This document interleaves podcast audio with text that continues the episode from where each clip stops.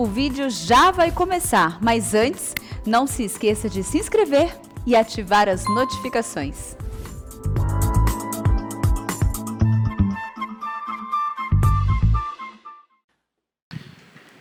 Boa noite, irmãos.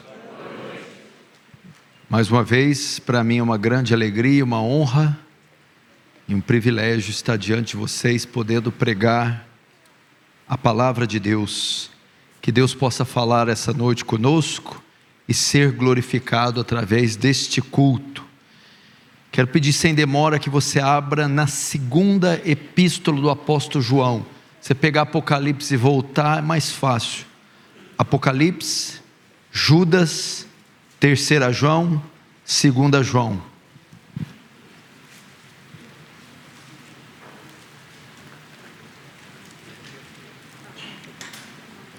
Vamos fazer a leitura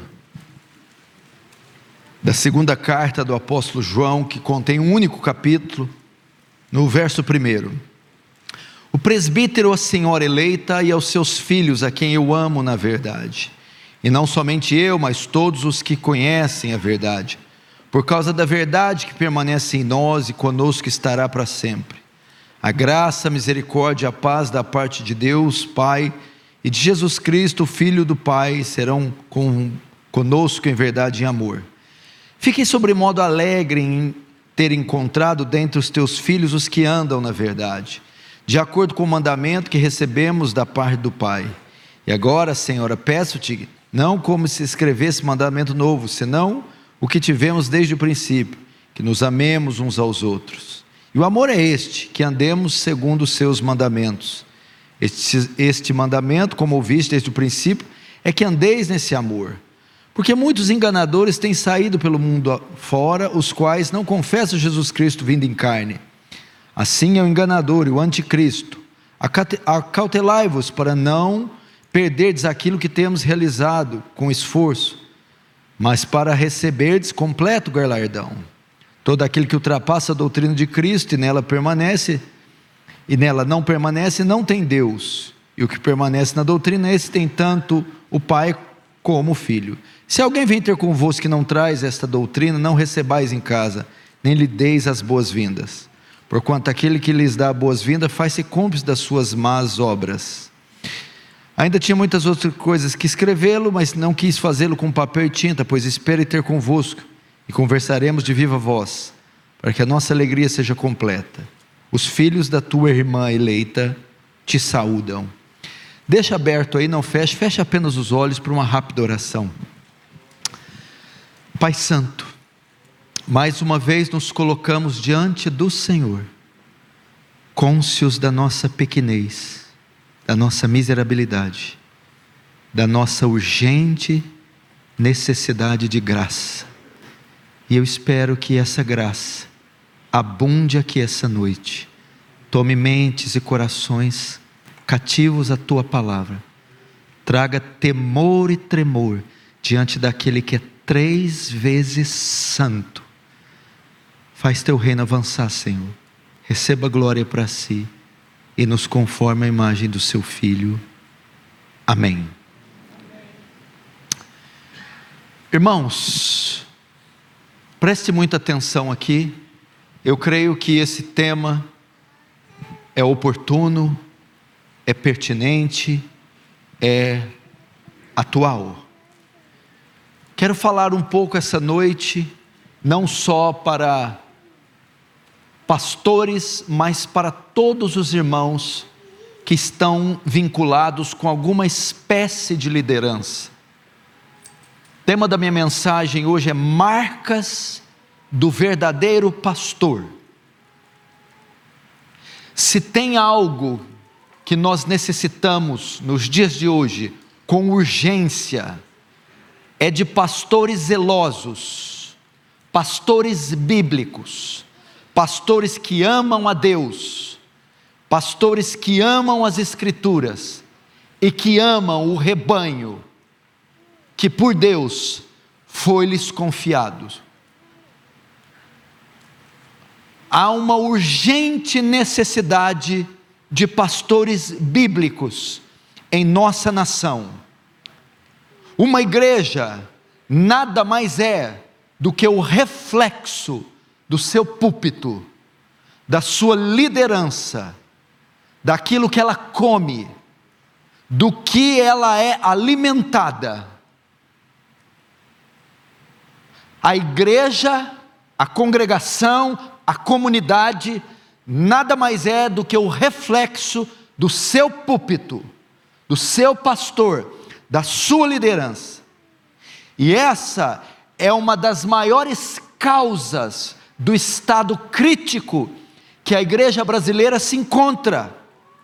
Uma liderança deficiente, uma liderança rasa, uma liderança superficial, para não dizer uma liderança inconversa, corrupta, imoral, fazendo com que o seu povo, o rebanho que é pastoreado, se identifique com essa liderança, tenha a mesma semelhança.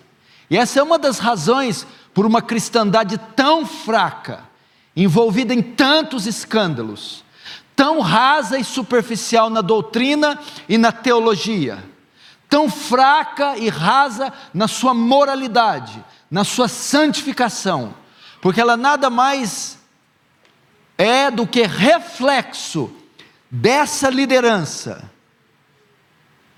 Falta capacidade em nossos púlpitos. As igrejas estão morrendo por pastores é, sem capacitação, ou porque exploram o seu rebanho. Precisamos urgentemente resgatar o pastorado bíblico e verdadeiro. Precisamos urgentemente separar homens íntegros, honestos, versados nas Escrituras, piedosos, para o pastorado do povo de Deus. E nesse sentido, João, nessa sua segunda epístola, vai nos ajudar a ver algumas características do verdadeiro pastor, do pastor bíblico. Vamos ver antes de entrarmos no texto um pouco do pano de fundo da carta. Essa carta é uma das menores de toda a Bíblia. É uma carta, um livro que contém um único capítulo. O autor da epístola é o apóstolo João. Ele é responsável por cinco livros da Bíblia: o Evangelho de João, a primeira, segunda e terceira carta e o Apocalipse. O destinatário da carta, para quem é que João escreve?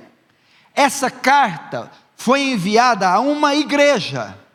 Quando João diz a senhora eleita e a seus filhos, ele está, ele está fazendo referência a uma igreja e a seus membros, e não a uma pessoa. Então, quando você lê a senhora eleita e aos seus filhos, a maioria dos estudiosos entende que João está escrevendo a uma igreja e a sua membresia. Por quê? Porque no primeiro século a igreja sofria forte perseguição. E ele escreveu dessa forma para velar, ocultar a identidade dessa igreja, desses irmãos, porque essas cartas que circulavam podiam ser pegas pelo Império Romano ou pelos judeus. Então, para não correr o risco de serem identificados, ele usa estes termos, senhora eleita, mas na verdade é uma igreja e os seus membros. O propósito da carta: João escreve para combater os falsos mestres que estavam surgindo entre o povo de Deus. E uma das maiores heresias no primeiro século, a grande batalha foi a respeito da cristologia. Foi com relação à cristologia. E o gnosticismo era uma das maiores ameaças do primeiro século, Dentre algumas coisas, o gnosticismo ensinava, negava uma das naturezas de Jesus, a natureza humana. Por quê? Porque, porque para os gnósticos a matéria é má em si. E se Jesus é Deus e Deus é bom, então ele não pode ter corpo, porque corpo é mal, é matéria. Isso só foi resolvido no século IV, no concílio de Calcedônia, na chamada união hipostática. O que, que a união hipostática ensina? Que Jesus, 100% homem e 100% Deus, natureza divina e natureza humana, coexistem juntas na mesma pessoa sem se misturar. União hipostática. Esse é Jesus. Não é três naturezas, não é mistura de duas, não é mais divino e menos humano, mais humano e menos divino. Não.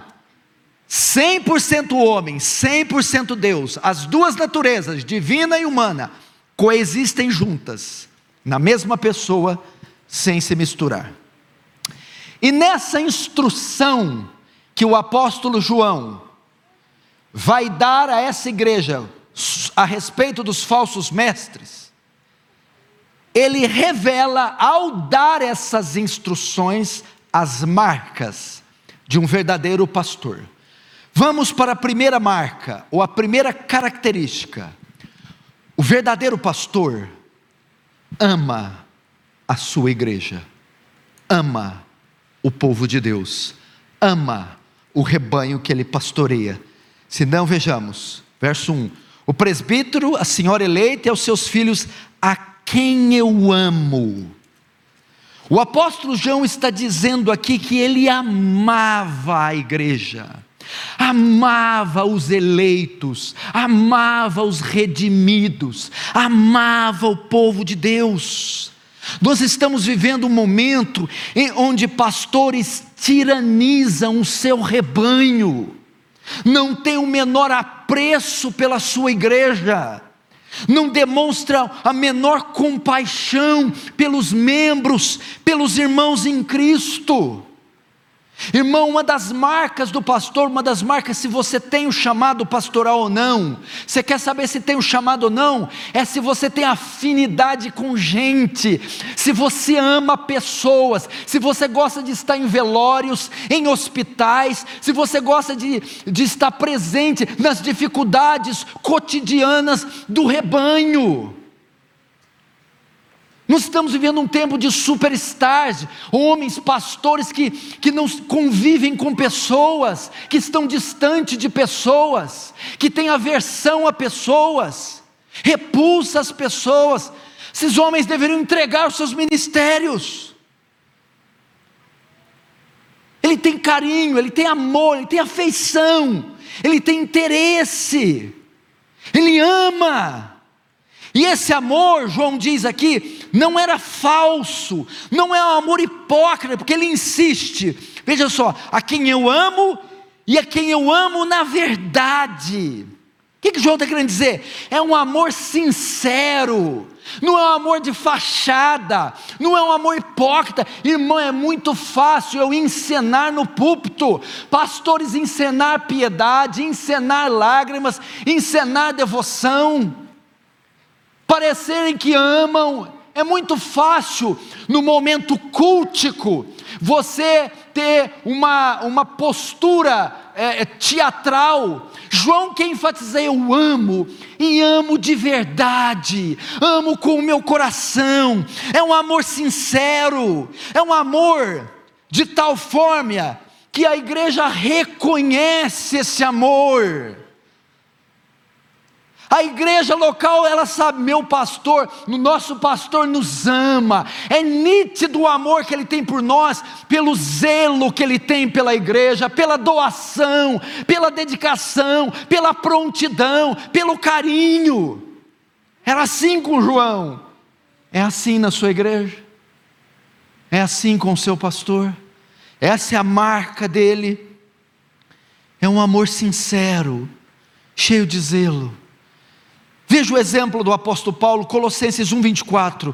Veja a marca do amor na vida de Paulo. Agora me alegro em meus sofrimentos por vocês e completo no meu corpo o que resta das aflições de Cristo em favor do seu corpo, que é a igreja. Eu me dou pela igreja.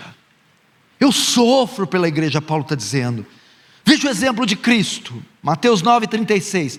Vendo ele as multidões, compadeceu-se delas, porque estavam aflitas e exaustas, como ovelhas que não têm pastor.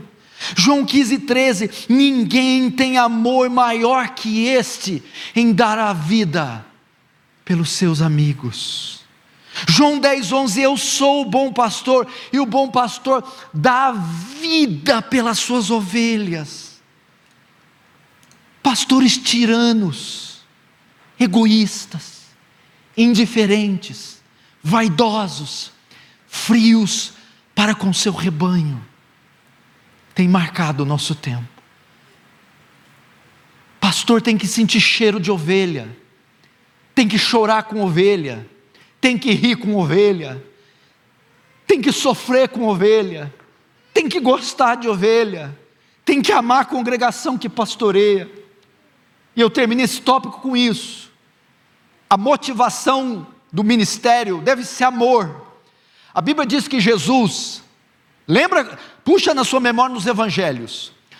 Toda vez antes de curar um cego, um paralítico, multiplicar os pães, qualquer milagre, qualquer ação que ele fazia para alguém, antes de fazer, o evangelista escreve: E Jesus, movido de íntima compaixão, curou. Movido de íntima compaixão, multiplicou. Movido de íntima compaixão, fez andar. O que movia, o que motivava o ministério de Jesus?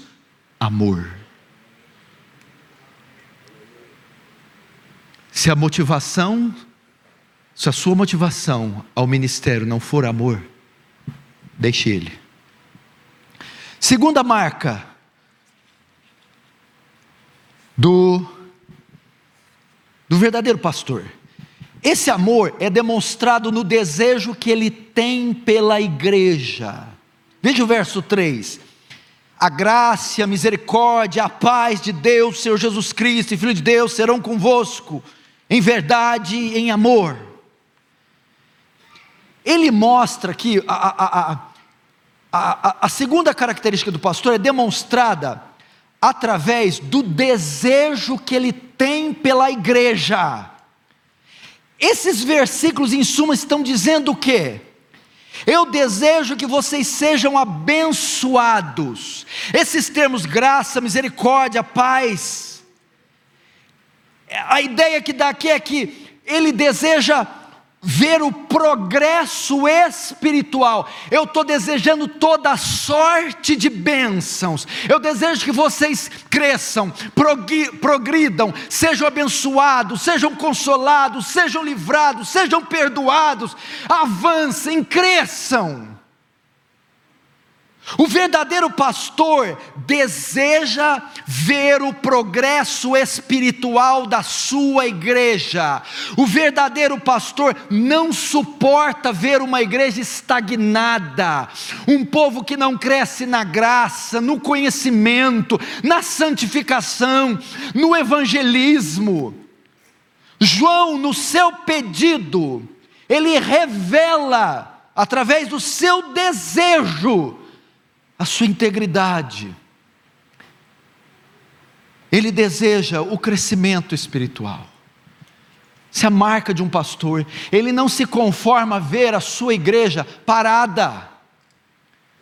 Ele deseja que ela avance no conhecimento bíblico, no avance, avance no conhecimento doutrinário, avance, no, eh, avance na sua santificação. Ele deseja que essa igreja amadureça até que cheguemos todos à unidade e à estatura do varão perfeito, Cristo Jesus. Irmãos, nós não nós estamos aqui simplesmente, nós não estamos aqui simplesmente para cumprir uma responsabilidade ou procurando algum interesse pessoal. Nós, como pastores, nossa intenção é que vocês sejam edificados, que as suas vidas se tornem mais parecidas com Jesus a cada dia. Queremos ver vocês crescendo espiritualmente. Colossenses 1,9, Paulo, que é um verdadeiro pastor, revela essa marca. Por essa razão, desde o dia em que ouvimos, não deixamos de orar por vocês e de pedir, tá? Pedir o quê? Que vocês sejam cheios do pleno conhecimento da vontade de Deus, com toda a sabedoria e entendimento espiritual. Esse amor é demonstrado no desejo que ele tem pela comunidade, ele deseja que ela cresça, se desenvolva, amadureça. Ele não, ele não suporta a ideia de uma igreja parada. Quantos cultos você frequenta entediantes? Quantos irmãos vão para a igreja e no carro já falam, já sei o sermão que o pastor vai pregar, a introdução, três pontos e a conclusão. Ele vai pegar, ele prega a Bíblia inteira, mas conta a mesma história. Eu estou cansado de escola dominical ouvir de Jonas e a baleia. Eu estou cansado daquela oraçãozinha. Faz vigília. Meu Deus do céu, neva na vigília, de tão fria que é. Detalhe: vigília é uma a cada semestre, então tem duas no ano.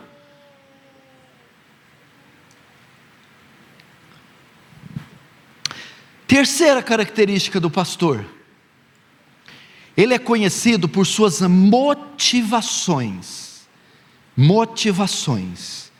Veja só o verso 4.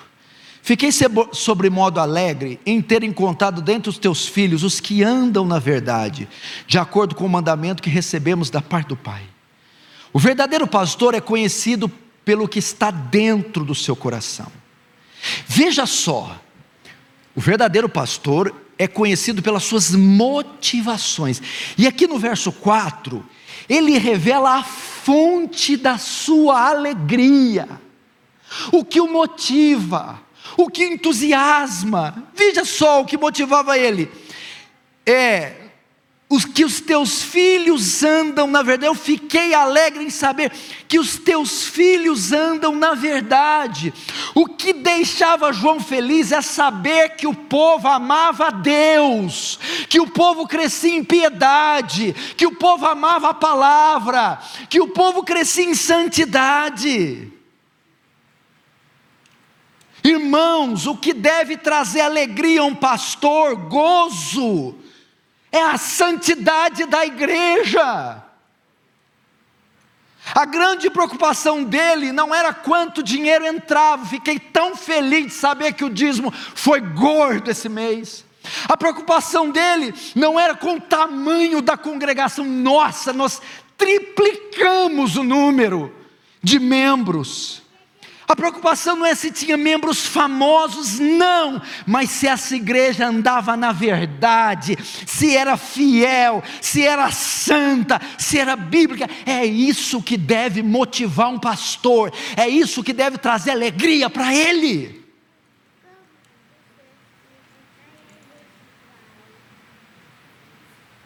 Pastores se ficam doidinhos para fechar o mês. Quanto que entrou? Quanto que está? Quanto zero aumentarei? Quantos vieram? Quantos tem? Hã? Não, pastor, mas os irmãos estão tá desviando, adulterando. Não, não, não. Quanto dinheiro? Dinheiro, dinheiro, dinheiro, dinheiro, dinheiro. Fama, sucesso, destaque. Saiu no jornal? Alguém fez alguma matéria? Onde nós estamos sendo dito? Não, meu irmão. Um verdadeiro pastor prefere uma igreja pequena em que as pessoas amam a Deus do que uma grande igreja onde não há pessoas salvas e cheias de enfermidade espiritual. Veja o exemplo de Jesus. Lucas 10, 21, 24. Naquela hora, Jesus, exultando no seu espírito, sabe o que é exultar? É uma alegria que não cabe no peito. O que que fazia Jesus alegre? Naquela hora, Jesus, exultando no Espírito, disse: Eu te louvo, ó Pai, Senhor do céu e da terra porque escondeste essas coisas dos sábios e cultos e as revelaste aos pequeninos. Sim, Pai, pois assim foi do teu agrado. Todas as coisas me foram entregue por meu Pai, e ninguém sabe quem é o filho a não ser o Pai, e ninguém sabe quem é o Pai a não ser o filho e aqueles a quem o filho quiser revelar. Então ele se voltou para os seus discípulos e lhe disse em particular: Felizes são os olhos que veem que vocês veem, pois eu lhes digo que muitos profetas e reis Desejaram ver o que vocês estão vendo, mas não viram. Ouvir o que vocês estão ouvindo, mas não ouviram. O que, que deixava Jesus exultante? O conhecimento transferido a eles, a revelação do Evangelho, o Filho encarnado. O verdadeiro pastor é conhecido pelas suas motivações. O que deixa ele feliz é se estão crescendo em piedade, se estão vencendo os seus pecados, se a igreja dele tem mais casamentos bíblicos, se os nomes das pessoas estão limpos, se as pessoas estão andando em integridade. Pela misericórdia de Deus, a maioria dos casamentos da nossa igreja eu realizei, desde a sua fundação. Pela misericórdia de Deus, eu nunca fiz um casamento onde um casal tinha fornicado primeiro, antes do casamento. É isso que nos deixa alegre. Que não tem pessoas querendo se divorciar na congregação, que pessoas não estão envolvidas em adultério, em escândalos, que pessoas não estão envolvidas em jogatina, uma, cifras e cifras de dinheiro. Não, isso deve alegrar um pastor. Vamos agora para a quarta marca de um pastor bíblico. Ele não visa os seus interesses, e sim os do rebanho. Ele não visa os seus interesses, e sim do rebanho. E isso é demonstrado através do pedido que ele faz. Vejamos o verso 5. E agora, Senhora eleita, peço-te, ele faz um pedido, não como escrever esse mandamento novo, senão o que tivemos desde o princípio, que nos amemos uns aos outros. Esse pedido visa o bem-estar da congregação e não dele próprio. Um verdadeiro pastor se preocupa com a igreja, com o bem-estar da igreja, com as dificuldades da igreja, com as necessidades da igreja, e não de si próprio. O que nós vemos hoje são pastores que abusam das suas congregações, que são servidos pelas suas congregações, ao invés de servir comunidades inteiras congregações inteiras, redes inteiras, que tudo converge no capricho do pastor, apóstolo, Messias, atalaia, sei lá que troço é esse. Pastor, não ele trabalha incansavelmente, ele estuda, ele ora, ele executa os seus ofícios, visando o bem-estar da igreja. Marcos 10, 43, 45. Mas dentre, entre vós não é assim. Pelo contrário, quem quiser tornar-se grande entre vós, será esse o que vos sirva. E quem quiser ser o primeiro entre vós, será servo de todos pois o próprio filho do homem, o pastor, não veio para ser servido, mas para servir e dar a sua vida em resgate a muitos.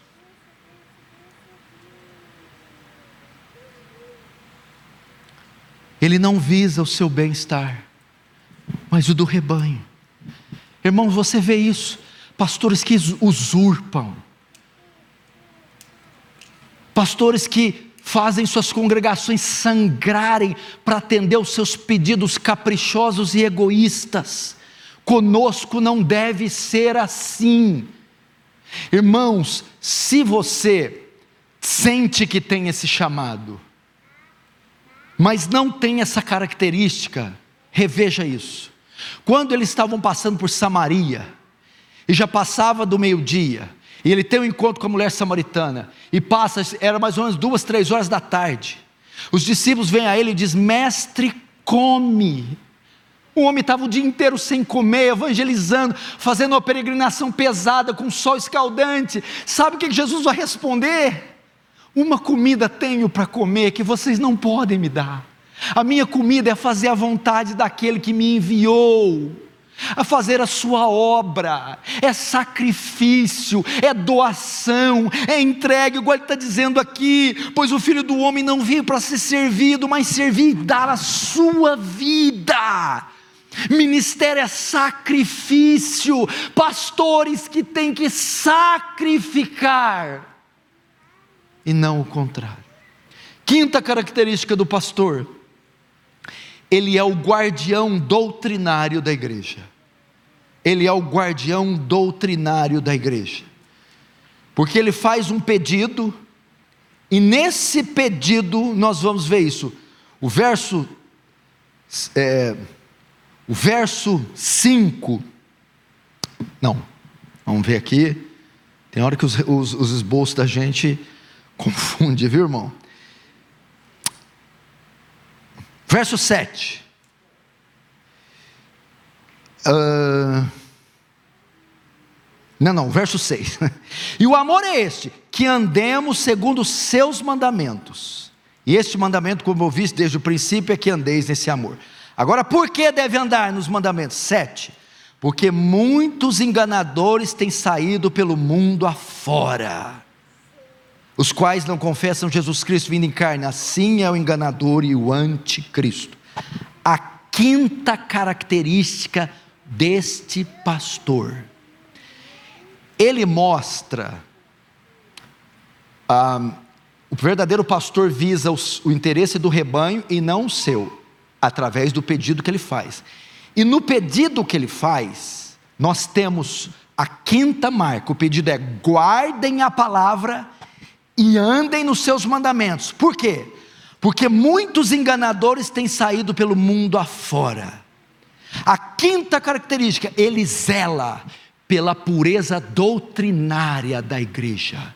Ele é o sentinela doutrinário da igreja, ele é o vigia doutrinário da igreja, ele é o responsável por impedir que as heresias se infiltrem na congregação, que o povo seja seduzido por falsos livros, falsos seminários, falsos congressos, falsas pregações, falsas doutrinas. E João está aqui, como maestro que era, ele está protegendo, advertindo, ele está acautelando a igreja do engano religioso. Como guardião da igreja, ele alerta sua igreja, porque o perigo está por todos os lados. Hoje, com o advento da internet, nós temos acesso a grandes pregadores, a cursos e doutrinas, John MacArthur, Steve Lawson, temos acesso aos, aos teólogos e pastores aqui do Brasil, Hernandes, Nicodemos, mas nós temos também uma gama, uma enxurrada de besterol, de heresia, de macumba gospel, de bruxaria evangélica, de engano sutil, acadêmico, intelectualizado, e é dever do pastor guardar o seu rebanho. Como guardião da igreja, ele alerta a sua igreja do erro. Porque o verso 7 diz: Muitos têm saído pelo mundo afora. Veja só a advertência de Paulo nesse sentido. Atos 20, 29, 31. Ele faz uma reunião com o conselho da igreja de Éfeso e diz: Irmãos, presbíteros, Sei que depois da minha partida, lobos ferozes penetrarão no meio de vós, e não pouparão rebanho. E dentre vocês mesmos se levantarão homens que torcerão a verdade, a fim de atrair discípulos. Por isso, vigiem. E lembre-se que durante três anos jamais cessei de advertir a cada um de vocês disso, noite e dia com lágrimas.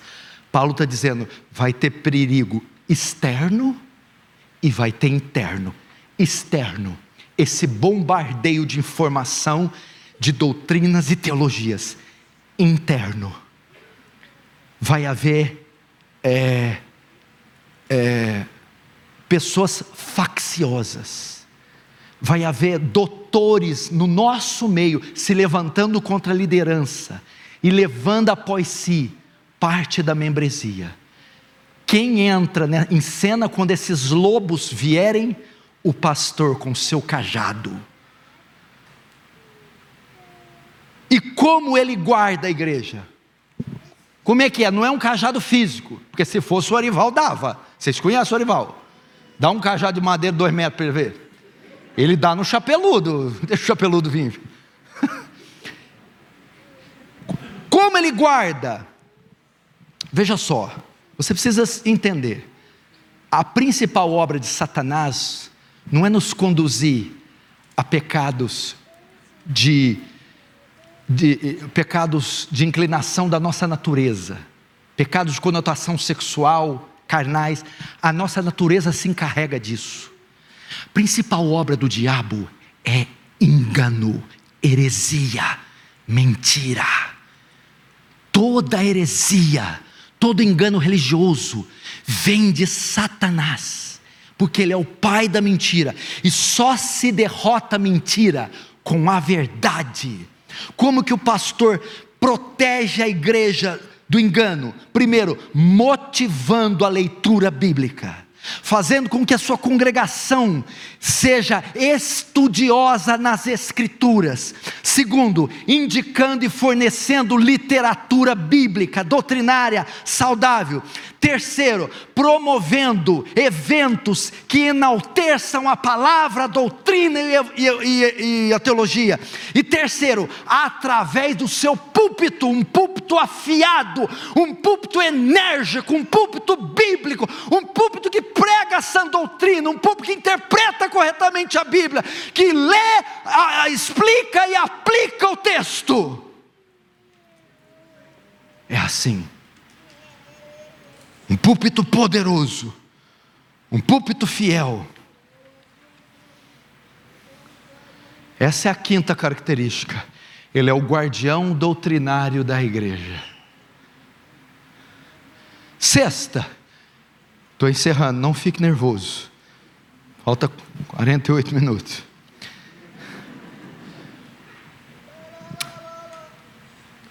O quinto é, ele é o guardião doutrinário da igreja.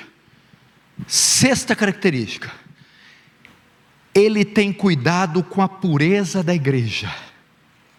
O quinto, ele preocupa com a cabeça da igreja. O sexto, ele preocupa com a conduta da igreja. Ele não preocupa só com a doutrina, com a teologia, igual muitos teólogos atuais, mas preocupa com o estilo de vida ele não só cuida da cabeça, mas da pureza. Existem pastores e teólogos hoje no nosso meio que se satisfazem apenas com o ensino correto, doutrina correta, hermenêutica correta, mas não se importam com o modo com que os seus membros andam o que fazem da vida fora da igreja. Isso é um equívoco, inclusive no meio reformado, uma preocupação exagerada e excessiva por doutrina, por ortodoxia, e se esquecem da ortopracia. Nós precisamos de uma teologia experimental, que não fica só no campo das ideias mas que é aplicada no viver diário. Ele tem cuidado com a pureza moral da igreja, e aqui ele faz isso de duas formas. Primeiro, advertindo a igreja do perigo da queda. Verso 8: Acautelai-vos para não perderdes aquilo que temos realizado com esforço, mas para receberdes completo galardão. Todo aquele que ultrapassa a doutrina de Cristo, nele não permanece, não tem Deus. E o que permanece na doutrina, esse tem tanto o Pai como o Filho. Primeiro, advertindo da queda. Cuidado, porque o texto diz: acautelai para não perderdes aquilo que temos realizado com esforço, mas para receberdes o galardão. Cuidado, os pés podem se desviar. A ideia é que não brinca com pecado, não brinca com heresia, não brinca com engano. Vocês podem cair. E segundo, como ele cuida da pureza, pedindo que se afastem daquilo que pode manchá-los. Verso 11. Se alguém vem ter convosco que não traz essa doutrina, não recebeis em casa, nem lhe deis boas-vindas, porquanto aquele que dá boas-vindas faz-se cúmplice das suas más obras. João está dizendo: se afastem dessas pessoas, elas podem perverter seus caminhos, se afastem dos bodes, cuidado com os relacionamentos. João tinha preocupação com a conduta da igreja. Irmão, isso tem que ser pregado, meu irmão. Hoje, se você falar sobre vestimenta num púlpito, você é apedrejado, fariseu, legalista, mas a Bíblia tem recomendação para o vestuário. A gente não pode andar pelado, não. A gente não pode frequentar qualquer lugar, não, andar com qualquer gente, ver qualquer programação na televisão, não, irmão. Basta duas horas de programa imundo para desfazer tudo que o pastor faz em uma semana de trabalho. João se preocupa, cuidado com o que vocês assistem na TV, cuidado com os sites que vocês acessam, cuidado com os amigos que vocês andam, cuidado com o excesso de mídia social, zelem pela vestimenta, não sejam instrumentos de cobiça. É uma teologia que se preocupa com o corpo. Ah, pastor, você vai usar o termo corpo? O senhor está louco. É, é verdade. Eu e o meu amigo rogo-vos pela compaixão de Deus que apresentei os vossos corpos como sacrifício santo e agradável a Deus, que é o vosso culto racional. Paulo usa o termo corpo.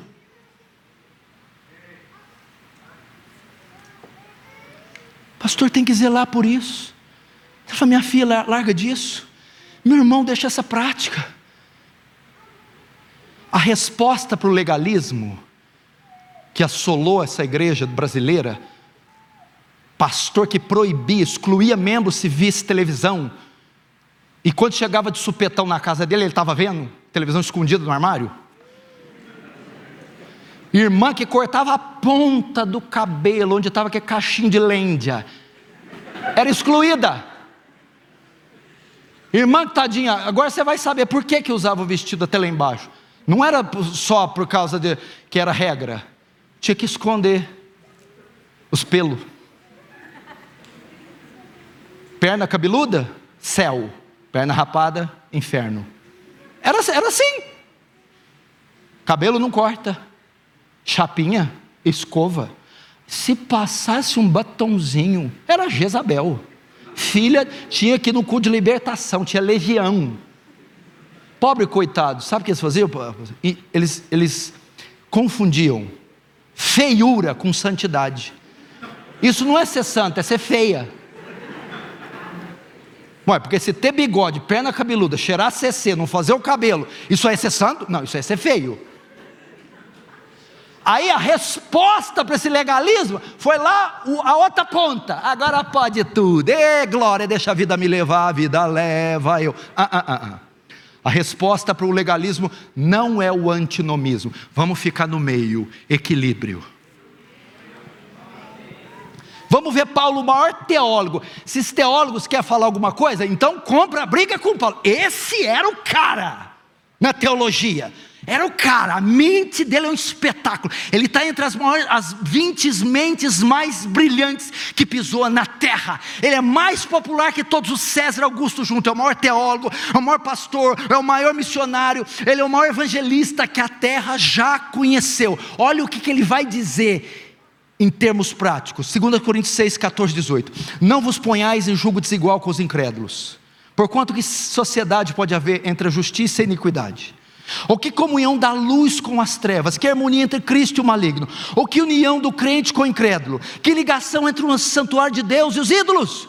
Porque somos santuários de Deus vivente, como Ele próprio diz: habitarei e andarei entre eles, e serei seu Deus, e eles serão meu povo. Por isso, olha Paulo, por isso, retirai-vos do meio deles, separai-vos, diz o Senhor, não toqueis em coisas impuras, e eu vos serei e eu vos receberei, serei vosso pai, e vós serei para mim filhos e filhas, diz o Senhor Todo-Poderoso. Na Bíblia tem não, na Bíblia tem não pode, na Bíblia tem não faz. É nessas horas que eles ficam, ficam irritados comigo. É nessas horas que cancela metade dos meus convites. Você estava tá indo tão bom, pastor, tão bem. Por último, o pastor ordena: estejam sempre em comunhão. Verso 13 e os filhos da tua irmã eleita te saúdam. Ele não é só o guardião da igreja, não só protege a igreja, ele também ensina a igreja como se proteger. Como?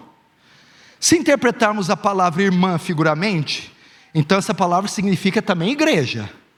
E os filhos, consequentemente, são membros de um grupo de crentes que manda saudação para outros. Então veja só, os filhos da tua irmã eleita. O que, que é isso? Senhora eleita é uma igreja, mas você tem uma irmã, é outra igreja. E os filhos dela, os membros, saúdam vocês. Ou seja, ele está falando aqui de. É uma coisa difícil de se praticar em São Paulo, mas é uma, é uma maneira, é, uma, é um meio da graça, é uma maneira de proteção e de edificação.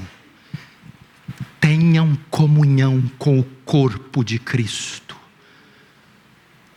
tenham um relacionamento pessoal com outros irmãos, frequente a casa de santos, abra sua casa para os santos, viva a vida comum com os santos, ajuda ele a pintar a casa, vai no velório com ele, ora junto com ele, chora, ri, vida comunitária, por mais que você esteja a quilômetros de distância, fiquem próximos daqueles que moram mais próximo, porque ajuda mútua, conselho mútuo, exortação mútua, é, troca de testemunhos, isso tem uma força, um poder extraordinário, e João incita: tenham comunhão uns com os outros, irmãos.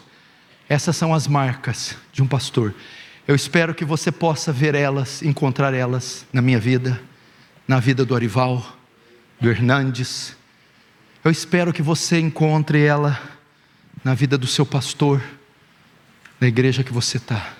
Ah, pastor, não encontrei nenhuma dessas no pastor que eu, no pastor da minha igreja. O que você está esperando? Sai fora, vem para cá. Irmão, não tem nenhuma marca, você fica lá. Não, eu tenho dó dele, eu estou ajudando ele. Mas ele não está te ajudando, não. Se você não tem, procure uma igreja bíblica. Pastores, talvez a maioria está ouvindo e não é má, não é desonesta, não são esses lobos aí, mas apenas estão equivocados, deficientes. Se arrependa. Se arrependa do seu pecado, da sua má condução. Procure ajuda de outros pastores se matricule em um seminário, compre bons livros, reveja todo o conceito doutrinário da sua igreja e recomece do zero, pastoreando esse rebanho para a honra e glória do Senhor. Amém? Vamos fechar os olhos, vamos curvar a cabeça. Pai Santo, eu te louvo por alertar a tua igreja do perigo que muitos estão sofrendo, ser pastoreado por pessoas incapazes ou por salteadores e aproveitadores.